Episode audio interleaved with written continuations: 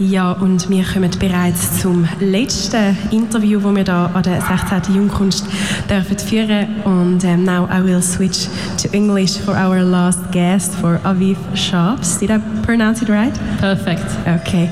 Um, yes, Aviv, I'm very happy that you are here. Um, you made a little tour through Winter Tour before arriving here. Can you tell us the story? What what happened? So sorry for all the listeners for my delay. Uh, I was the email was sent in German, so I tried to understand by myself. And for me, Ort was the station of um, the radio, so I walked until the station and So- then came back. So you went um, to Radio Stadtfilter, Yes, um, really which is not really on the way here. um, yeah, but how is Winterthur on a Sunday afternoon? How was it for you, this little um, promenade? It made me warm because I walked quick and I enjoyed a lot. And uh, yeah, from the little bit that I know Winterthur, it's really cool. I sneezed, and then a woman in the street told me Gesundheit. And for me, it was really fun. That sounds really good. um, yeah, but so now I'm really glad um, that you are here, that we found each other, and we already talked um, to each other today. Um, we had also we had a little interview, one can say, but the other way around. So you interviewed me um, as um, a person, as a woman from the immigration office.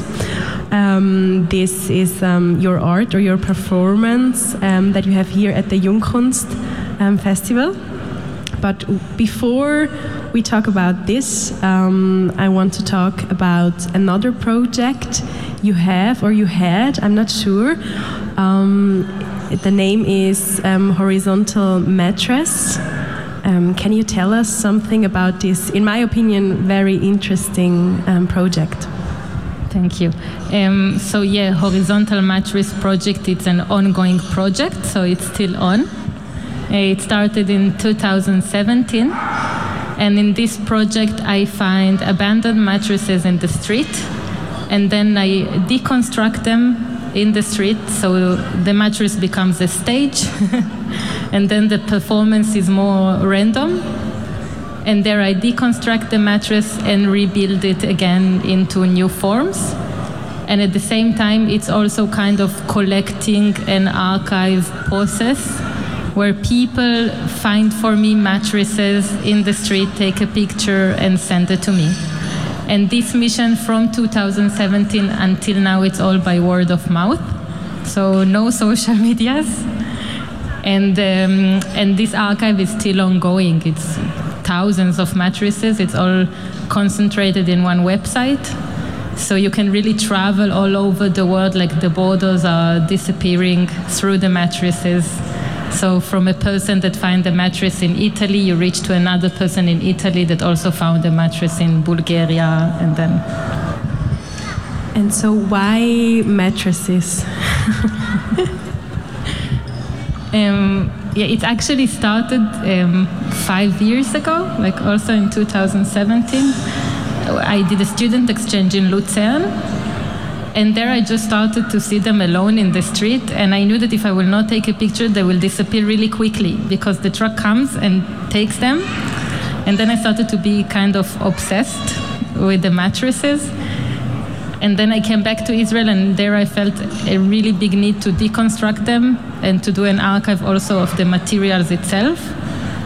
And slowly it represented for me more like borders between people because the metal spring net looked for me like a border between countries, like a metal fence. And I only wanted to open it up. So in the end, I wanted to create an intimate space like a mattress, but it, it's more global and it's more between people all over. That like this fence between countries will also disappear.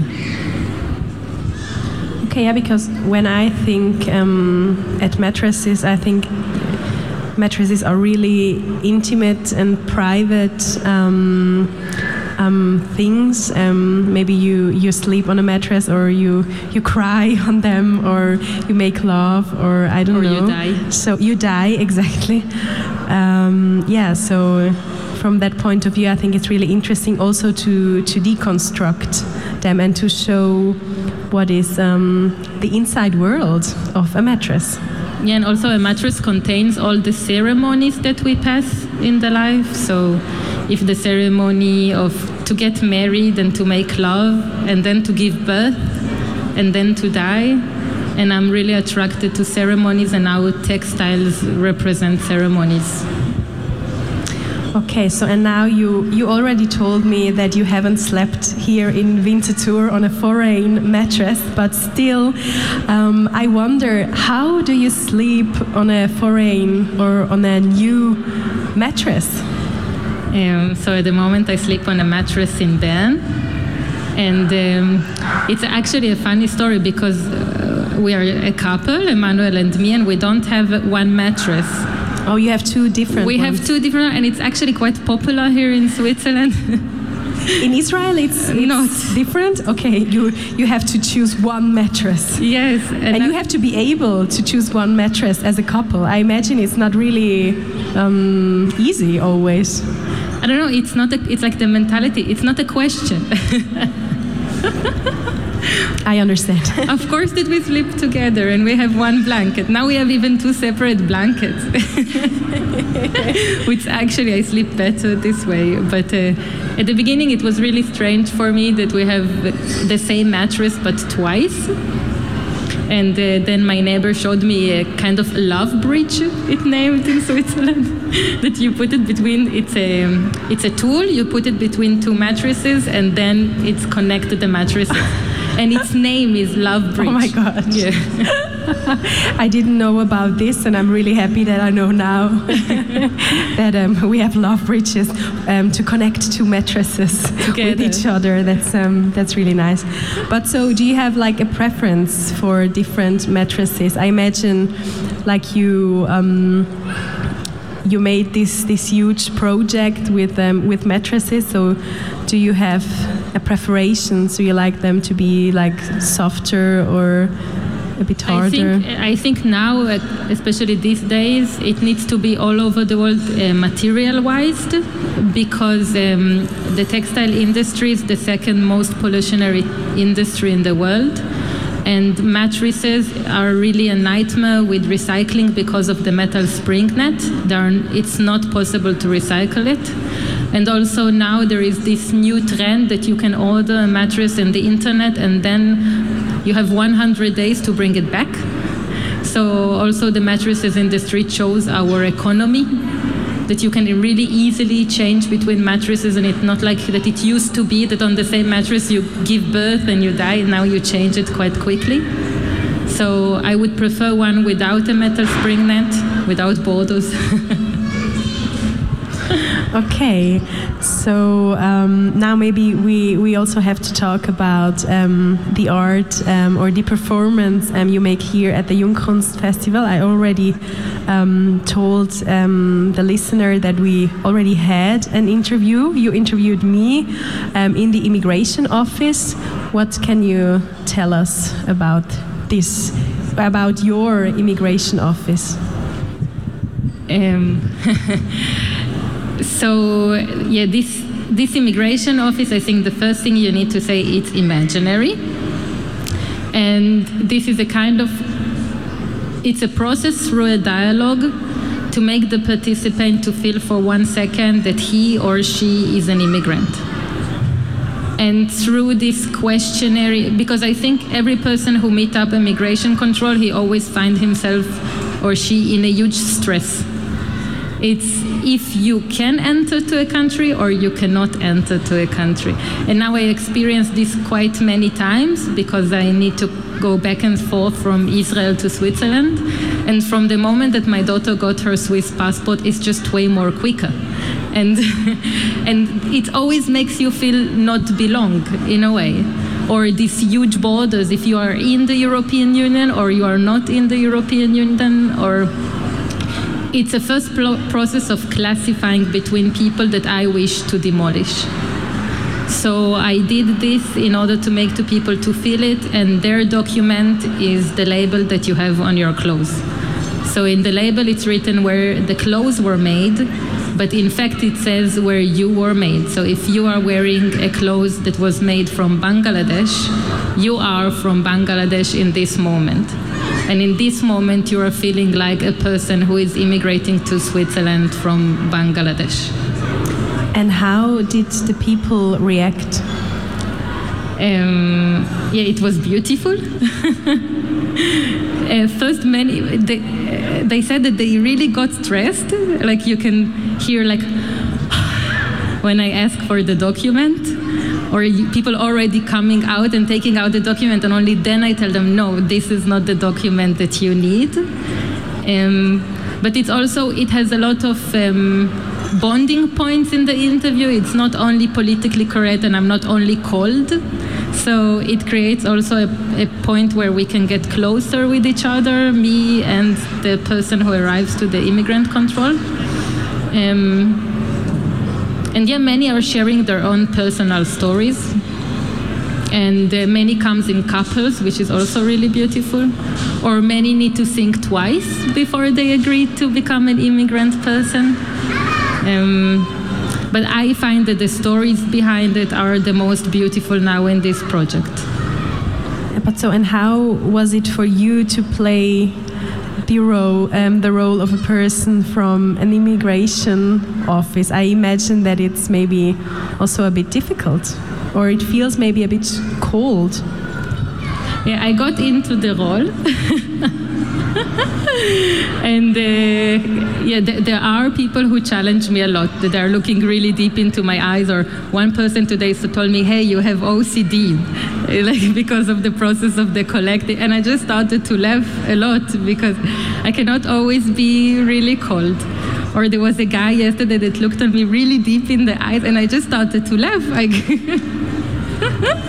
So I allow myself also to be open like to really play between this cold and close.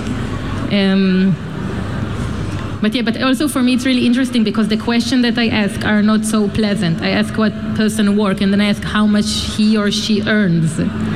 And I was also really scared to be the person who asked those questions because yeah.